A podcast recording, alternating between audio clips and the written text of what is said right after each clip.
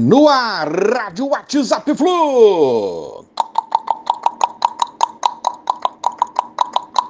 Bom dia, galeraça tricolor. 21 de novembro de 2022. Diniz pode assinar contrato de renovação com o Fluminense antes da eleição. É desejo do presidente Mário Bittencourt e o anúncio pode ocorrer no início dessa semana, a qualquer dia e a qualquer hora. A tendência é que Diniz renove até o fim de 2024 aguardando a renovação do ensaboado, do garçom, rei das assistências, é, e que também sabe fazer gols, artilheiro também, Arias, jogador jovem, 25 anos, grande temporada pelo nosso Fluminense, um dos pilares robustos da sustentação tricolor, tem contrato até o fim de 2025, aumento salarial previsto, o que é justíssimo.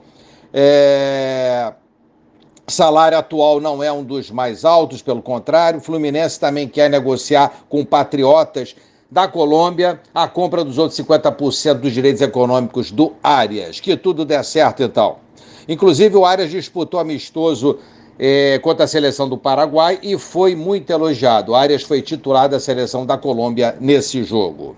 É isso, galera. Renovações são a prioridade. Fábrica de Xerém produzindo atletas como sempre. Temos que aproveitar melhor a nossa base, manter por mais tempo as revelações e negociá-las melhor.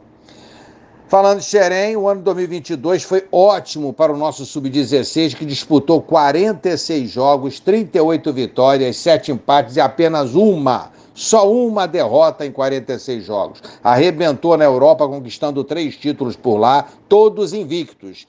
Conquistou também o estadual da categoria aqui pelo Brasil e um outro torneio no Chile. Xerém sempre! Um abraço a todos, valeu, tchau, tchau.